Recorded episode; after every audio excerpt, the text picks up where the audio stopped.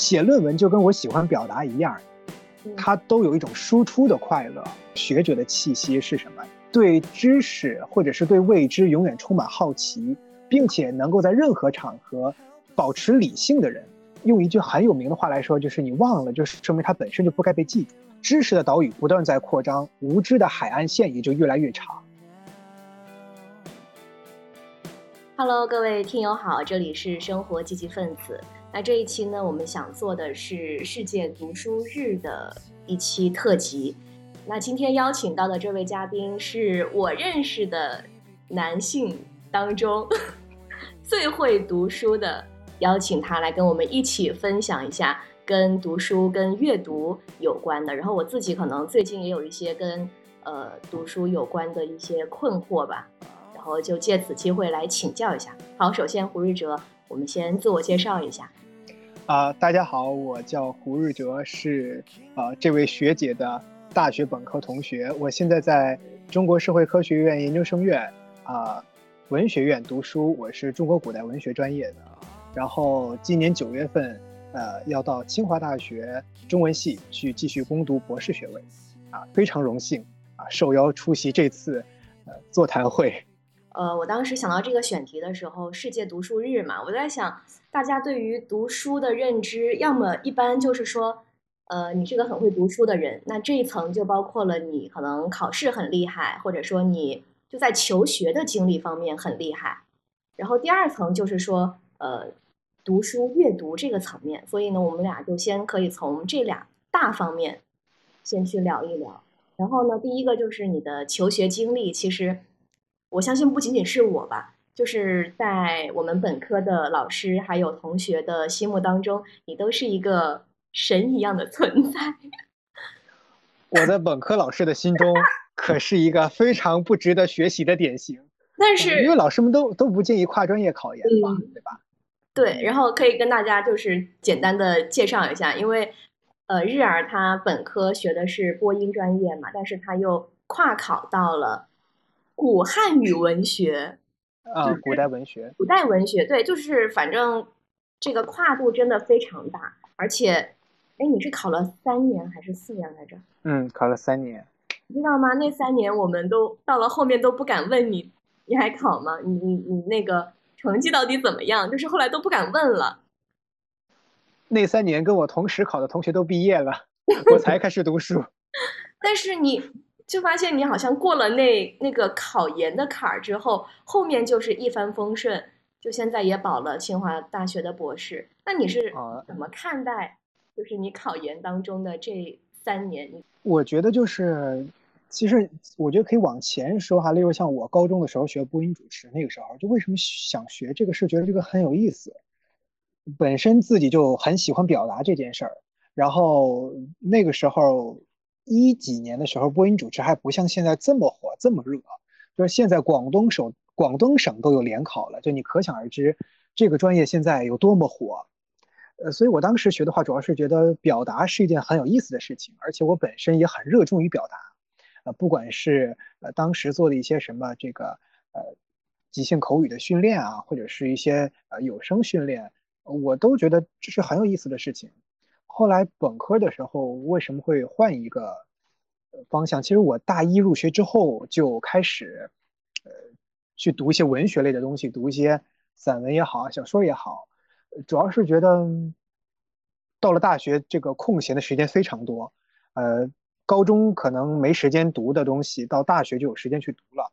所以我那个时候，而且播音主持的课程也不是特别的繁复，所以我就觉得。自己有这个兴趣爱好，那么就继续读吧。然后我自己本身可能就是对于做学术这个事情比较向往啊，我也不敢说自己有多么适合做学术，只是我觉得学术这个东西它很有意义。所以，我而且我我我研一呃大一刚入学，就是希望自己能够继续呃深造，所以慢慢有了这个打算之后，我才定下来考这个跨考。考这个古代文学这个专业，哦，你对学术一开始就很向往，比较向往成为一名学者啊。虽然我现在还是在呃不断努力的这个路上啊，还不是一名呃不是一名正式的学者，还是学生。主要是这个大一的课比较少，而且这个课呢，我觉得都很简单。我觉得我已经是一个非常认真的人了。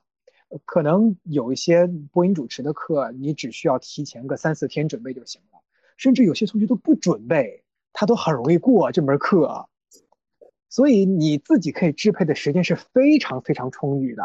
嗯，而且这个学艺术的同学呢，他本身这个思想就是天马行空，呃，他自己有很多的想法，他自己本身就很喜欢呃调动，然后呢合理调配自己的时间。所以那个时候，我觉得说，既然大家都这么的啊有想法，然后这个时间本身也很灵活，那我就看看书吧。而且本身我觉得阅读这件事儿，不管是读小说也好，读散文也好，或者是你读一些社科类的著作也好，这本身就是对于播音专业的学生是很有提升的。我记得我高中的时候看了那个主持人比赛，当时那个冠军是王宁，哎，我那个时候觉得他特别厉害，主要是。在这个即兴表达的时候，他很多东西就是拿起来就说，而且他非常有文化。这个得益于他之前大量的阅读，因为他之前主持过那个文化正午那个节目，还有那个河北卫视的读书那个节目，所以就是他有很大量的积累。我那个时候就特别佩服很有文化的人，所以我说，那我能不能也试着向他学习？就我也读一读书，我看看自己能不能在有一定阅读积累的呃基础之上。啊，能够表达出一些有内容、有思想的东西，所以大一的时候我就开始去读读小说啊什么。后来，呃，考这个考研纯粹是我觉得想满足一下自己对于学术的期待跟追求，嗯，大概是这样。我现在也不是特别建议大家跨专业考研，因为现在越来越卷了啊，这个大家想清楚。你们那一年是只招你一个还是？我们那一年是这样的，我们那一年是招。呃，那个方向上写的是三个方向，每个方向上招一个。然后呢，但是因为另外两个方向它收推免，就是大家都觉得说啊，收推免的可能就已经有人报了。但实际上后来考试之前大概一两个星期，就是社科院又出了一个呃通知，就是说实际上空缺的名额就等于这三个呃名额都是空的，就推免也没招上人，然后就等于可以考。我当时报的那个老师呢，就是我现在这个导师呢，他没有推免，他他不收推免，他只收统考的名额。然后我当时就准备考，我跟我爸说说考社科院，然后我爸就说说招几个，我说招一个。我爸说招一个你也敢考？我说那招一个就为什么不能是我呢？啊，当时也是孤注一掷，因为前两年考南开大学已经是孤注一掷了。我第三年就说这就再考一下吧，反正就我自己的感觉就是我都已经会了，但为什么我考不上呢？第三年就就就孤注一掷。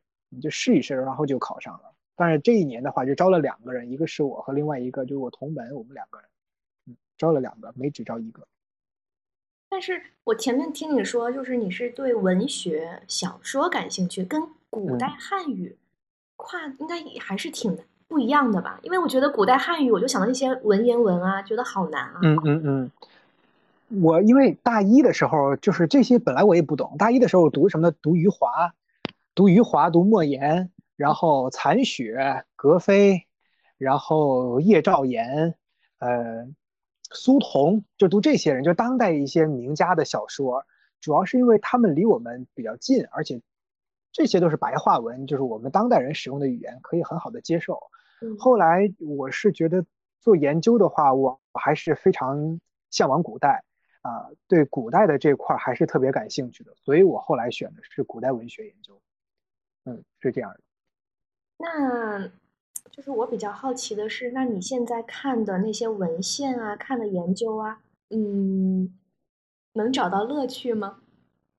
非常有乐趣啊！就是从何而来？对，这个乐趣是什么呢？就是，嗯，因为我因为我本身是一个比较喜欢写论文的人，就是我可能跟很跟一部分人不太一样哈，我觉得写论文这件事儿是很有意思的。写论文就跟我喜欢表达一样，它都有一种输出的快乐。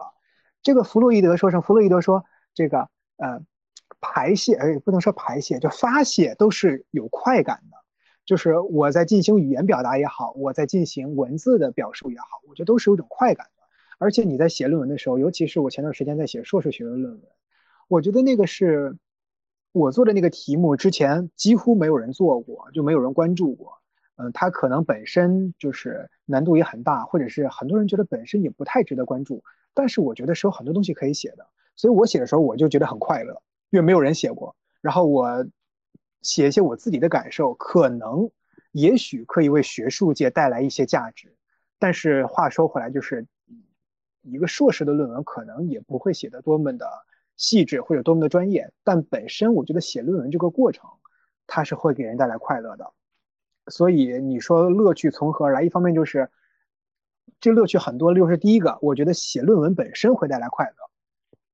第二个，你读这些诗，它是很美的，它很漂亮，这些诗写的，它可能就是八句，每一句就五个字儿，但是它能给你带来无限的想象。你能够通过这些文字，通过这些意象，你能够感受到一个很广大的一个一个意境当中啊，这是一个。另外一个就是一乐趣从何而来？就是你想，我们读研，国家有补贴，我们住的环境也还不错，同时读书这件事儿是很多人的闲暇起来，就是很多人他可能上班，他可能工作，他只有休息的时候他才能够读书。但读书这件事儿对我们来说，既是工作又是乐趣。我觉得这个也是我很感恩的地方，也是乐趣本身。上班之后的读书，跟你是学生身份的读书。完全是两种体会，但是，但是我跟你说啊，就是读研的读书跟读博的读书又不太一样。读博就是学校要求很高，你要发文章，你要写很高质量的博士学位论文，所以那个时候，呃，读书可能就不是一个特别大的乐趣，它可能你本身要带着某种目的性。嗯，因为我也记得你本科的时候就老是往图书馆跑嘛。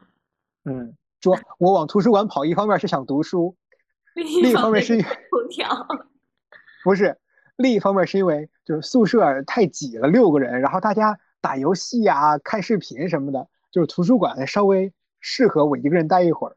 嗯，那你现在就是跨完学科之后，你再回头来看播音学科，嗯，是怎么样的？这个就很有意思，就是我觉得人文类的学科，呃，文史哲艺都是通的，就是，嗯，就我还是举刚才那个我说主持人大赛那个冠军的例子，就是我觉得我们本科学播音主持，为什么很多人他的无稿播音，就是他的评述也好，他的在表达一些观点的时候，他会觉得很很匮乏，他的他的思想。就是因为他没有读过这些东西，当然我也不是说读了这东西一定你就会有很多很丰富的表达呀，很很深层次的见解。但至少读书这件事儿，我觉得它会给你带来一个不一样的体验，就是它就跟这个表演一样。就我之前有一个朋友跟我说，他说学表演很有意思。他说我学表演，我演一个人物，我不是这个人，但是我演这个人，我可以在一个小时，可能就话剧，我可能在两个多小时的时间里，我过的就是这个人的一生。他说：“这对他来说是一件非常有意思的事情，他乐此不疲，不管排练多累什么的。我觉得读书也是这样，就是我们读小说也好，你读余华的小说，你读莫言的小说，虽然他很怪诞，他非常的荒谬，但是你经历的是这个主人公的一生，你能够从呃阅读过程当中，你有一些反思，可能我觉得要比你在生活当中经历一些事情来的更方便。我们不可能说真的，我们撞车了。”或者我们真的卖了十五六次血，或者我们真的像莫言写的，我们就投胎变成一个猪了，我们又投胎变成一个狗了，这不太现实。但是你可以通过文学的想象去感知一个我觉得可能更加真实的东西，因为现实生活肯定是要比小说啊、比散文、比这些文学作品要更加真实的。那阅读是一个非常方便的，它是一个捷径嘛，我觉得。所以对于很多学播音主持的同学来好，我觉得阅读。本身就是一个你提升自己的一个方式。我们如果从很功利的角度来说，那阅读，你读一些人文类的也好，你读一些社科类的也好，那这个就是不断的给自己，呃，思想也好，什么提供一些，呃，更丰富的内容，或者是更有逻辑、更清晰的表达。反正就是从大学到现在吧，我觉得一直都可以感受到你对于读书这件事情是充满热情，这是真的，不是假的。又夸我，所以你。之后，对于自己的规划就是成为一名学者，是吗？嗯，是的，都读了博士了，还不做一名学者，就是这个学者很难说，你你你很难说一个学者是什么。对，你是想去当老师，还是说做专门做研究这件事情？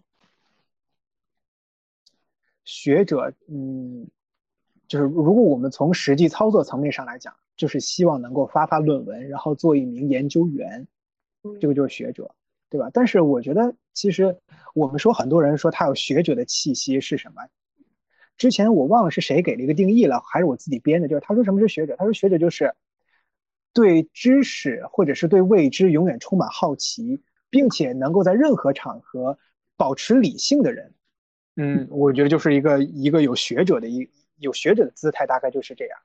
所以我觉得，我当然我们说的学者还是呃发论文、发文章、做研究，这个就是张载那四句嘛：为天地立心，为生民立命啊，为往圣继绝学，为万世开太平。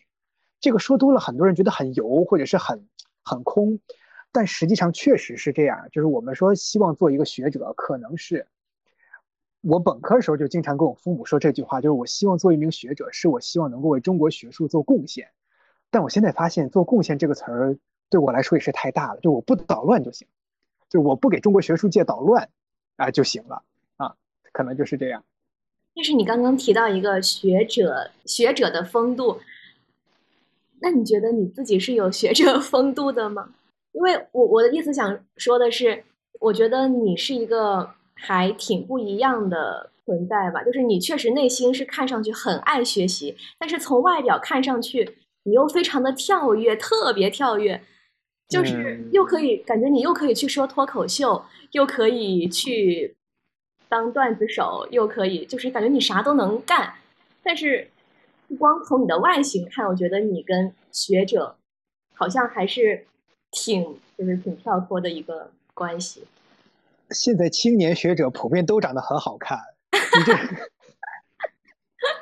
你这是刻板偏见。哎，你在你们学校，就现在社科院会是一个很特殊的存在吗？就跟周围的同学那个气质有点不一样，会吗？呃，会不一样。就是，而且我因为我前几天去清华，我就碰到几个师兄，就是确实。跟我们跟你理解的传统意义上的学者非常像，他们就是穿的很朴素，呃呃，长得也很老实，然后呢，性格呢也比较呃比较本分，但是我也不是不本分啊，就是就是跟我们理解的很多传统的学者是这样的，但是还有很大一部分学者他可能也是比较活跃啊，比较跳脱，然后也比较灵活。嗯，我觉得这个其实不影响，主要就是看做学问嘛。这个实话说，我们理解的传统学者还是停留在那种，呃，老教授，然后戴个眼镜，然后在那儿孜孜不倦的写论文。但其实现在不是，现在六七十岁的教授，那些人用电脑用的可好了。有个教授六十岁，他的研究，他的研究成果，他都是那个那个，通过大数据做出来的，就通过大数据甚至编程。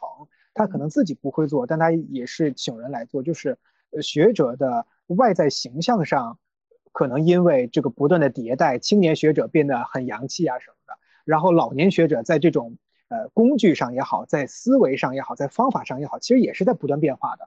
所以我觉得我读了研之后，我发现我周围的学者也好，呃，不管是搞文学的也好，或者是从事新闻方向的也好，我们的思维其实都是在不断变化的。这个要远远比我们在本科时候接触到的那些要进化非常多。你这么一说，我就理解，因为我很喜欢，呃，人大的一个老师董晨宇，你知道吗？我觉得他就是你说的那种非常灵活、很活泼的青年学者。啊，期待以后你也成为这样的。我我努力。那说完了求学，我们接下来就可以具体聊一聊跟阅读有关的话题。我来采访主持人一个问题吧。你你采吧。你最近看的一本书是什么呀？我最近看的一本书是朱光潜给青年的十二封信。哦，特别好，这个很有名。就是我现在挺困惑的一点，就是我觉得我现在读书特别散。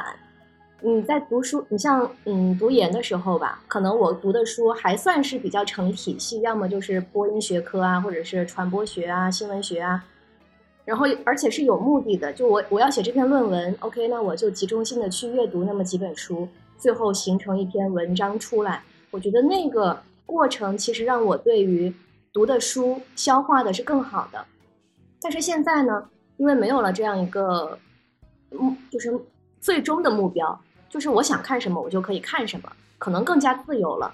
但是我现在的问题就是，我老觉得我看的看过就忘，就像那个纸一样，看完了我就扔掉了，就没有一个成体系的东西。后来我也是在看到他那本书的时候，有说到他有一有一章就叫谈读书嘛，他写过两篇，第一个是谈读书，后面还写补了一篇。然后呢，他就说到要有重点的去读，我就突然悟了，就是我读的太散了。他说的有重点，就是你要么是针对一个问题去读，要么是以一个作者为重点去读，要么是以一个主题为重点去读。然后我看完他那一篇之后，我就想，确实我现在，即便呃相对来说可以挑自己喜欢的书看，没有那么多的功利性了，但还是要有一个体系的东西在，有一个明确的重点。因为我觉得话，首先我觉得，如果你现在不是。嗯，出于某种特别需要的目的的话，我觉得其实可以不用，就是你想读什么就读什么。因为你都忘了呀。对你读了会忘的话，就是因为忘了就忘了。实话实说，我觉得忘了就忘了。嗯，这个用用一句很有名的话来说，就是你忘了，就是说明它本身就不该被记住。我我之前我之前看一个学者的一本书，他前面写了一句话，我看了一遍我就记住了，因为他写的特别好。他说什么？他说，但那句话可能跟你无关。他那句话就是说什么？他说，知识的岛屿不断在扩张，无知的海岸线也就越来越长。嗯，我觉得这句话说的特，当然他可能不是这种表述方式啊，但是他的意思是这个。我觉得说的特别好，就是有点像我们以前，我忘了是哪个老师说，说你有四个阶段，什么知道你，呃，不知道你不知道，不知道你知道，知道你不知道，知道你知道，就那个。你知道吗？嗯嗯。然后你你说的那个就有点像是，呃，知道我不知道的东西很多了。就是不，我我说这句话的意思，单纯是为了举个例子，就是说为什么我能把它记住？因为我觉得这句话说的特别对，我所以我就把它记住了。很多话我当时觉得也很对，但我没记住，为什么？那就说明的可能那句话没有那么重要，所以我没记住。所以我觉得一方面就是，如果你觉得你有什么东西想记住的话，你可以把它写下来，就简单写一下。可能是一个感受，或者就一句话的话，你把它抄起来。如果你就是说我单纯就是为了享受阅读的过程，那忘了就忘了，我觉得忘了也没什么，忘了就忘。很多事儿都是这样的，没有必要全部都记住。然后另外一个就是，我觉得你说读书散或者是不散，我觉得如果你现在没有特别的目的，不是为了写论文，不是为了找材料，你单纯就是说我想我享受阅读这个事情本身，那你就散，我觉得没有任何问题。你可以今天读朱光潜，明天你读苏轼，你后天你再读毛泽东文选，我觉得这都没有任何问题。你想读什么就读什么。如果说，当然你你说那个按照类别来读，我觉得也很好。例如说你读了朱光潜，朱光潜谈美学，哎，你说那李泽厚也是谈美学的，我可不可以读李泽厚的书啊？当然可以。你说李泽厚也是谈美学的，这个这个，呃，朱自清也写过关于美学的东西，我再读读朱自清的散文可不可以呀？当然也可以呀。这就看你自己，我觉得没有必要说，我一定要按照某种体系来，或者我一定要追求它变得系统，其实没有必要。我觉得读书这件事儿，又要带目的，又不能带太多的目的。那我想问你，就是你一般读一本书，你的方法是什么？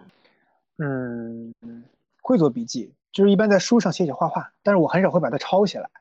我一般，我一我有一个本儿，我一般抄下来的都是。你看，我有一个本儿，我我一般抄下来都是，例如说，我这个记的是苏轼，然后我我我这有个标题是苏轼，为什么把它写下来呢？就是因为它我我看的这个书，它前面有很长一个篇幅都讲的是苏轼的诗集，他的文集，从宋代一直到现在我们读的苏轼的这个集子有过哪些变化，啊，就是这个东西我之所以把它记下来，是因为它很难。我简单的把它记住，就有很多东西我我是要把它梳理的，所以这个我是会记的。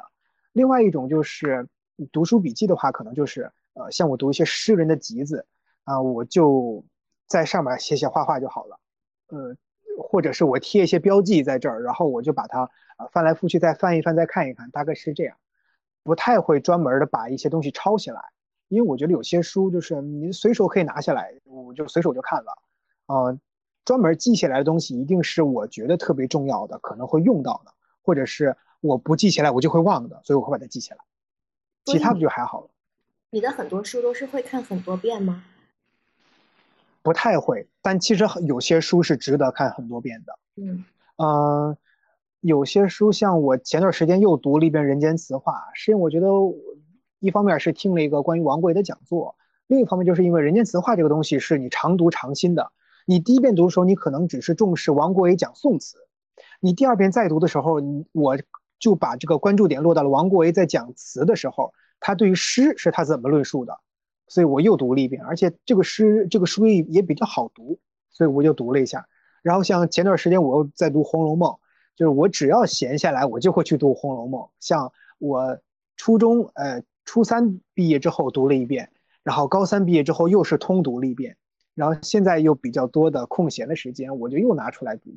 就是有些书，我觉得它是，如果是出于阅读的目的，享受阅读的目的。它当然是可以读很多遍的，呃，如果有些书是出于学术的目的，它本身非常重要。像我之前跟我导师我们读的，像读这个刘勰的《文心雕龙》，这个书也是非常重要的，你也是需要你反复的去读的。呃，一般来说是这样，但是有些书是大部头的书，它可能是资料性质的，那可能就是查一下，或者有些书仅仅是这个这个你写论文的时候用到的，那你读一下，可能就挑重点的部分读就可以了。而且我觉得，如果如果说做学术的话，除非一些是非常重要的诗人的集子，像苏轼、黄庭坚、李白、杜甫这些很重要的集子，需要从头读到尾。其他的一些，呃，也是有选择的读的。毕竟能读的书太多了，你要读的书太多了，有选择的读可能会比较好。那你有没有一定不会去读，或者说不屑于去读的书的类型？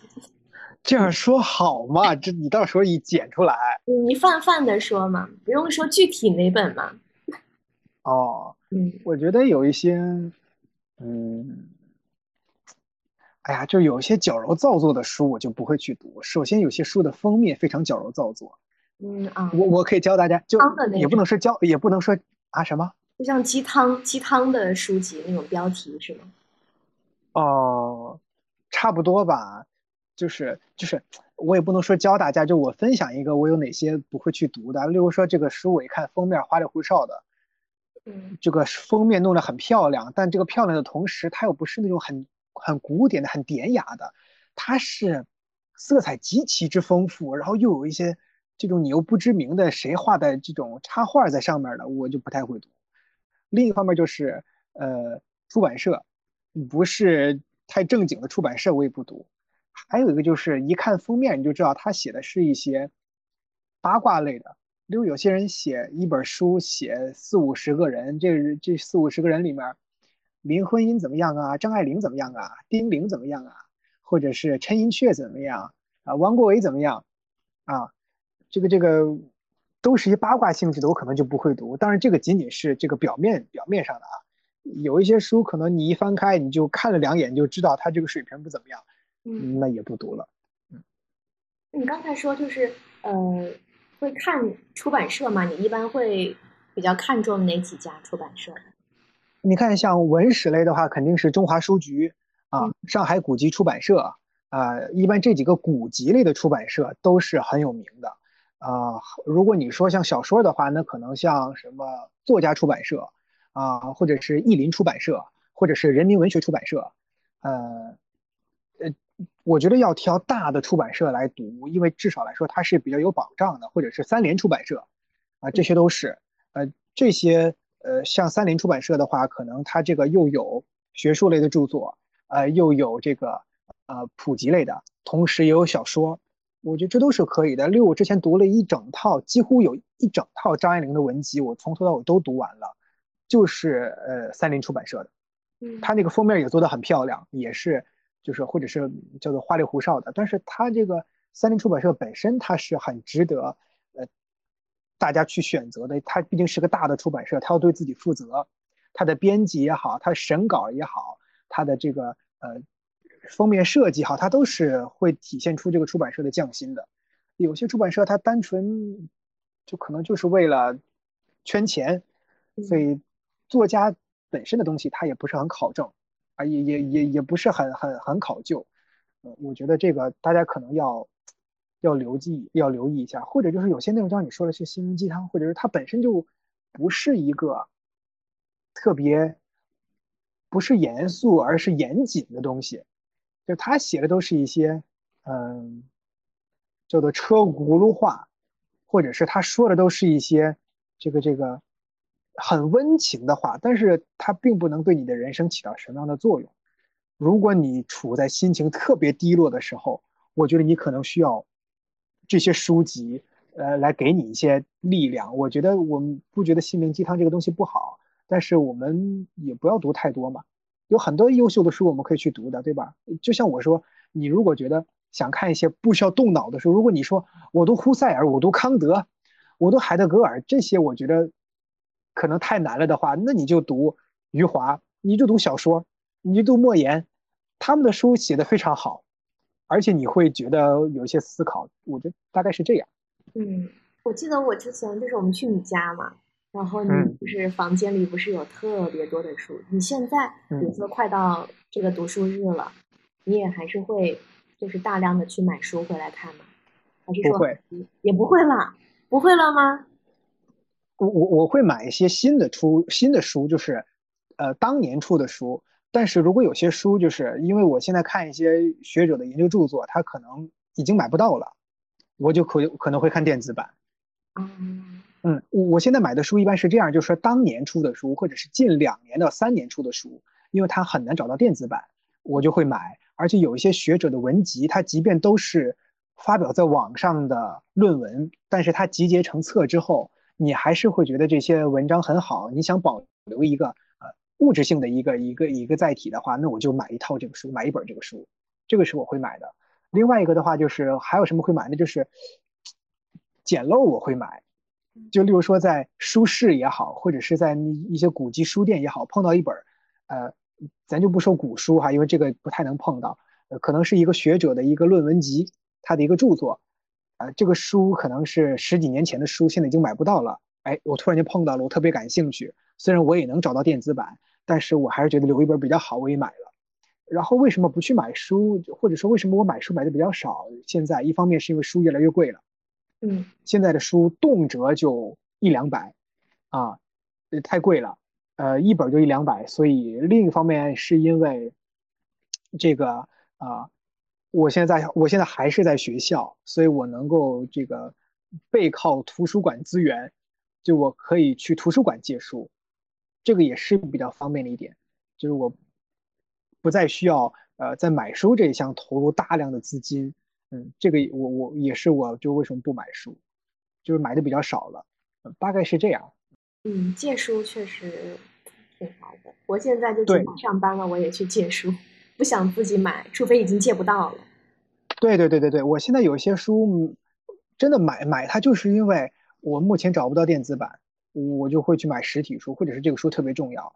但是话又说回来，就是我现在真的发现，呃，还是实体书比较好。你在阅读的过程本身，就是我我如果说写论文的话，我翻实体书，我可能呃这个。电子书的话，你在找页码的话会比较方便。你找页码，你可能就像我寒假回家，有些书我都没拿回去，直接看电子版。想找哪个页码或者想查哪个注释，一查就能查到。但是如果说我想，呃，看有没有新的观点什么的，我觉得可能还是随手翻一翻会比较好。电子本身这个东西，它不能像你翻书一样，你一下你就随便翻到了，你可能要一页页翻，或者是。即便是有索引，它可能也不是太符合我们习惯了十几年的纸质书的阅读经验。嗯，所以我觉得都各有利弊，要看还是看自己。嗯，就是很多人可能会有选书的困难症，就是不知道我要去看什么书。然后这个时候呢，有的人就会选择去看别人推荐的书单。对，那你一般是怎么去找到你想要去看的书？这个就充分说明了文献学当中目录学的重要性。嗯，嗯，就是，当然这个就就扯扯远了，我们就说说的近一点，就是如果说我想，这个就大家可以做一个这样的类比，你如果不知道该听什么歌的时候，你怎么办？你打开网易云，翻到首页，全都是给你推荐的，你你平时喜欢听的那些歌的类型。嗯，这很简单，你你可能你打开个豆瓣，你点开一本书，你往下拉，你就能看到有不同的人收藏的书单，然后你点开进去，你就可以看了呀，对吧？网上有简介，甚至你可以把你想看的书你拍下来，那个那个呃那个简介或者是书名你记下来，你到书店里你翻一翻纸质书，你翻一翻实体书，看它适不适合你。一般就是这样，你就是最怕的就是没有感兴趣的方向。一旦你有了感兴趣的方向之后，你到了书店之后，你会发现文学是一类，历史是一类，然后艺术是一类，你就可以在里面挑你自己感兴趣的书。我觉得这个这个其实是可以的。你自己感兴趣什么，然后你再去看。但看书的过程，我觉得还是需要循序渐进，啊，你不能说我一上来我就开始看康德，这个太难了。你最起码你要可能要先从古希腊哲学开始看起，所以呃，知道自己看什么，然后再去相应的类别里面找，啊，找的同时要注意留意，像刚才我说的出版社或者是编辑啊，或者是呃版本，这都很重要，这都非常重要。嗯，因为之前像我们上课，老师都说，有些出版社他就很糊弄事儿。这个书明明他可以用最好的一版，但他图省事儿，就用了比较呃随便的那一版。可能你读的时候，呃，作为普通读者来说，你可能阅读体验不会有太大的区别。但可能如果是做学术的话，一个字的区别，一字之差，可能都会对文本产生一个不一样的理解。所以还是希望大家能够去选择善本来读。嗯。尤其是可能像外国著作那种翻译的译本，好像差别也挺大的。啊，是的。反正最近女性主义特别火嘛，然后那个第二性，他们就说啊，波伏娃、萨特，嗯，他俩，嗯，就跟大陆的版本完全不一样。就嗯嗯，会有会有这样的。那现在很多读书类博主，哎，你怎么看？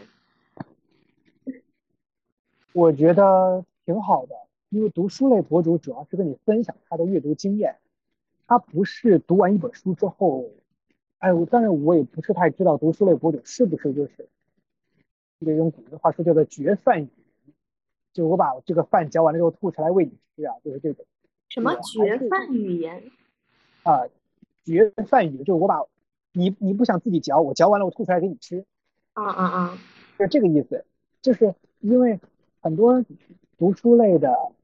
A P P，啊，他们就是，呃，这个行为就是我嚼完了之后，我喂给你吃，而且我告诉你的是这是最精华的部分，啊，好处就是你确实省了很大的时间，但是阅读本身的体验你可能没有感受到。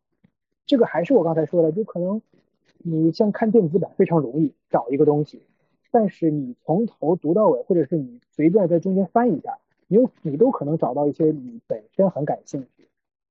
但是可能会被你忽略的东西，所以读书类博主如果他仅仅是跟你分享他最近读了什么书，哪些书他很感兴趣，哪些书比较好，我觉得这个是可以看的。但如果说他就是告诉你这个书写的是什么，你不用读了啊，你不用读了，我替你读吧。当然，很应该很多读书博主不是这样的，有很多这个读书 APP 都是这样的，就是就赚你钱嘛，对吧？我觉得这个可能，我觉得我不会选择这样的。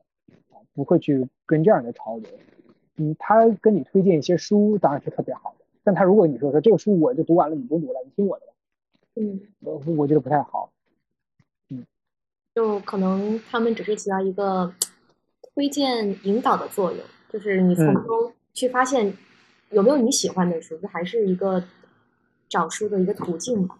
对，就是很多包括像什么电影的公众号也好，或者电影博主也好，嗯，呃。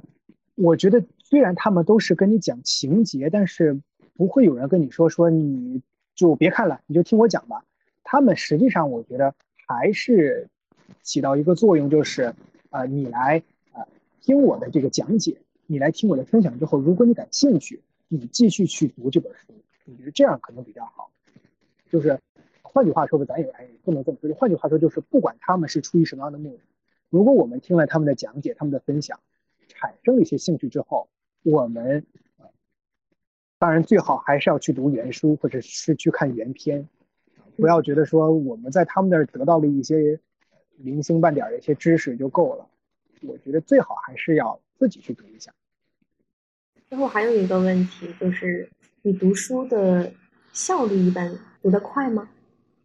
典籍的话是像我之前读这个杜甫的诗集，可能就读得很慢，你就一个字一个字的去看，要看得特别仔细，特别认真啊。但是有一些也是，像有些诗它可能写的比较简单，我也就稍微的简单的看过了。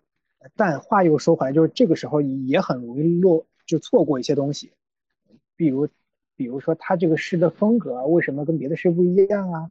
他这个诗写在什么时候啊？为什么这个时候写这些诗啊？就是，嗯。当然，这些都是可以去不同的来探讨的东西。但是如果说普通的阅读的话，我的效率还可以，因为就像我说的，除了一些特别重要的大部头的书之外，我其他的都是会选择比较重要的部分来读，就不会通读了。嗯，因为时间可能也来不及。如果是小说的话，那我就可能呃看得更快一些了，因为本身读小说这个过程就是很有意思的。你可能一个下午，余华那个一些书《现实一种》啊，《活着》都薄薄的一本，可能那个《兄弟》还厚一点，你可能也很快就读完了。那莫言的书也是，那莫言像那个《生死皮》啊，他写才写了四十几天，对吧？你你读的过程当中也是觉得酣畅淋漓，就你就像余华说的，余华给莫言的评价就是写的太他妈好了。嗯，你读的过程你也会觉得很痛快，所以没多一会儿你就读完了。啊，如果是一些学术类的著作的话，那可能。你还是要挑重点的部分来读，也不一定需要从头到尾一字一句的去读啊。但如果是一些呃，你这个专业当中，呃，传播学也好，这个古代文学也好，古典文献也好，它是非常经典的书，是绝对不可以忽视的书，你可能还是要稍微慢一点啊去读啊，还是不应该着急。读书哈，前面说到了求学，说到了阅读。还有一个，我觉得就是朗读，因为现在很多书是有声化嘛。你会听书吗？你平时会听书吗？嗯，不太会。我好像也是读完研之后我才开始听书的，尤其是那种大部头，就像《平凡的世界》，我不是潘金莲主角儿这种，就这种大部头的小说，我发现我一看到它那个厚度，我就有点后怕，就是我特别害怕读那种特别厚的书。但是听的时候，就碎片化的时间，那么一两个月的时间，呃，你早上起来洗漱的时候，路上的时候，我就听，而且他们演播的人也都特别厉害嘛，把那些角色语言啊，都诠释的很淋漓尽致的。我反而觉得听小说是让我觉得还挺享受的一件事情。就这个可能跟我们专业是，呃，有关联上的，因为我们其实练的很多稿子，不就是书嘛，就是书的一部分。我想想要怎么说啊？就是之前有人跟我推荐的那个喜马拉雅的那个《三体》啊啊，我听了啊，他们跟我说那个做的特别好，又有音效，然后嗯，那那些那些这个这个这个这个，哎，叫朗，这应该怎么说他们的啊？演播员、演播者。你听的是呃广播剧版还是演？哎，广播剧。哦，我听的是广播剧，它有两个版本。广播剧我其实也就听了一小段，因为得花钱买，我就没买。我听到最后一季了，就是我花钱就是为了听那个。哦，对他们之前有人跟我说那个，我觉得很好。这个就像什么？这个就像是说书嘛，对吧？古时候说书嘛，嗯，对吧？啊，这个这个这个可以的，说书。但是你要知道，你听书，你听的是什么？你听的是故事性。嗯。你但是你阅你阅读的话，呃，我也不是说读小说就会有思想性或者什么的，但是你毕竟你的这种。呃，感官方式不一样，你可能侧重也不一样。你听《三体》，呃，或者是你听这个这个这个《红楼梦》也好，你听《平凡的世界》也好，你听的是故事，对吧？你很多时候你听完了就过了。你但是阅读的话呢，你可以翻来覆去的看，你甚至可以看，你可以就这一句，你就可能就看很久。嗯啊，你想想他为什么要说这一句啊？这他这他这句什么意思？或者这你会觉得说，你甚至都可以，哎，很感叹这个这个作者他到底是怎么写的。你就你在阅读的时候，是你跟作者在对话，你跟作者以及你跟啊文本当中的主人公对话。你在听的过程当中呢，可能你就仅仅是在跟主人公在对话，你可能不太有太多的时间去思考呃，这个作者为什么这么写？但是我觉得这是一个非常好的方式，就听书，因为像你说的，这个很多人《红楼梦》他看不下来，他去听书；很多人这个这个马尔克斯的这个《百年孤独》他看不下来，他去听书。我觉得这是非常好的啊！你这个强调的是一个故事性啊，主打的就是一个休闲。但如果你说，呃，我我我想觉得可以再反复的去思考些什么东西，那我觉得阅读，嗯，是不会被听书所取代的，就像是纸质书不会被电子版取代一样，这是不同的载体，不同的传播方式，啊，它给你带来的也是不同感官上的感受，嗯，但是就看你具体呃更偏向哪种吧。更偏向哪种，可能现在的有声读物越来越多了，但也不是那么的多。我觉得这是一个非常新鲜的方式，非常流行的方式，这个特别好。嗯，而且呃，这个这个像有些散文啊，有些诗歌呀，呃，听一下。很多时候，说实话，我听有些人读一些诗，读一些散文，我会感叹他们的声音真好听，我就不会去。我就不会去注意他这个诗，这个这个这个诗，这个散文写的是什么，啊，所以我觉得，如果你追求故事性，那你去听，我觉得没有任何问题。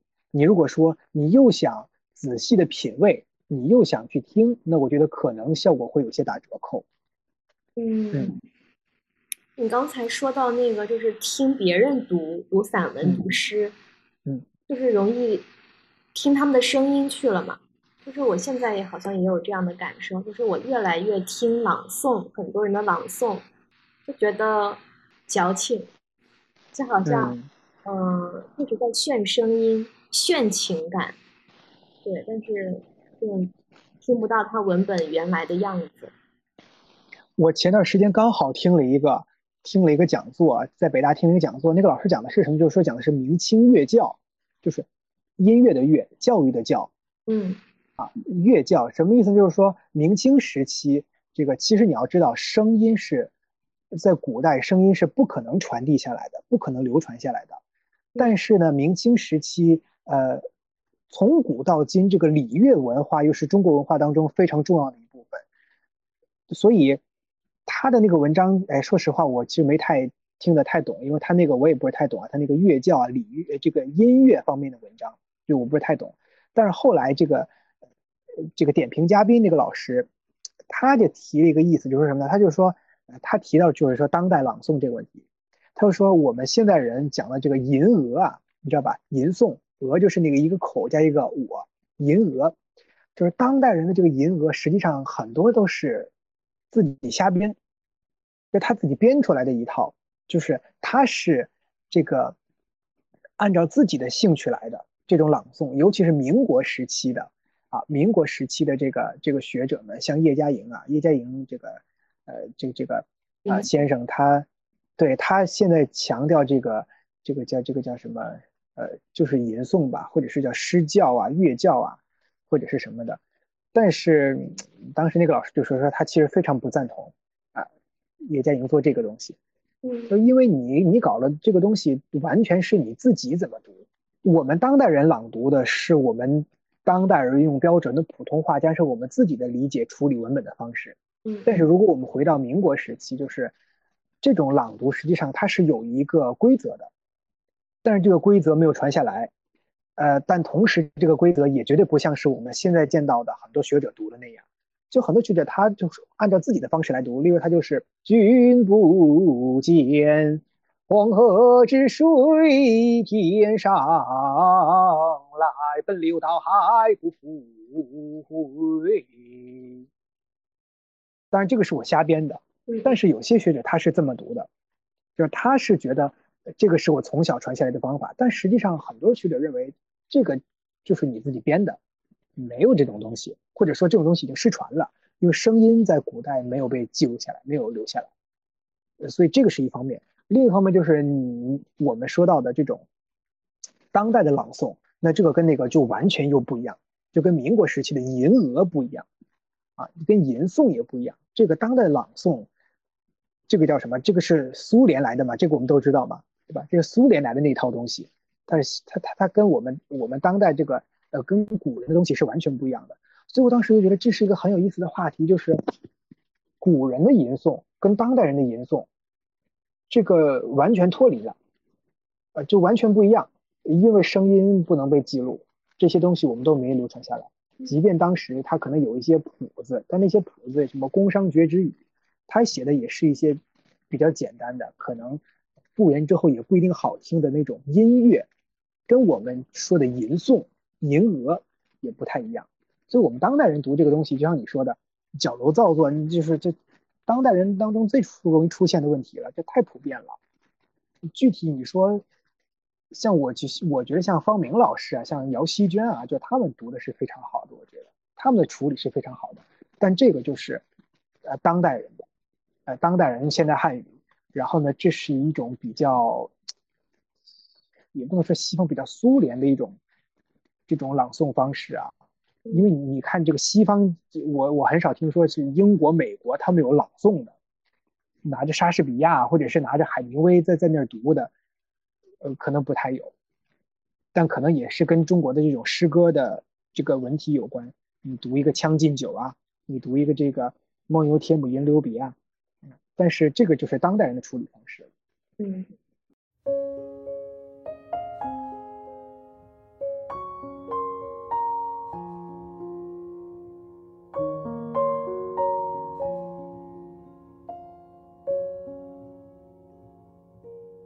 只会读书，疏离江湖，那是可惜了。一介书生，平常的日子宜读书，不忘生活。大肉大酒也可以保出性灵来。所谓片时清唱，既享片时；半景优雅，寄于半景，不必更起孤待之心。书读死了，不谙世故，既苦了别人，也累了自己。董桥，《英华沉浮录》。好书不厌百回读，熟读深思子自知。这两句诗值得每个读书人悬为座右铭。读书原为自己受用，多读不能算是荣誉，少读也不能算是羞耻。少读如果彻底，必能养成深思熟虑的习惯，涵咏悠游，以至于变化气质；多读而不求甚解，则如驰骋十里洋场。虽珍奇满目，徒惹得心花意乱，空手而归。世间许多人读书只为装点门面，如暴发户炫耀家私，以多为贵。这在治学方面是自欺欺人，在做人方面是趣味低劣。朱光潜谈读书。那今天呢，我们读书日特辑的播客就录到这儿了。最后呢，我们来请玉儿给大家送一句。读书日的祝福。啊，王国维先生有句诗，他说：“人生过处唯存悔，知识增识只意移。”我们会发现，很多时候我们读的越多，越发现自己不知道的越多。所以，读书是一生的事儿，它是一个我们一生都要坚持的事情。而且，阅读这件事情本身啊，不仅仅可以消磨时光，啊，不仅仅可以为我们带来娱乐，但同时也可以增长我们的见识。我们常说。书到用时方恨少，是非经过不知难。希望大家能够享受阅读，也能够从阅读的过程当中体会到更多的乐趣。嗯，好，那今天呢也非常感谢日儿的分享。最后呢，也祝大家对，就像那句老话说的，能够多读书，读好书，好读书。祝大家读书日快乐，每一天都能够保持阅读。好，那今天我们的节目就录到这儿了，感谢你的收听，拜拜，拜拜。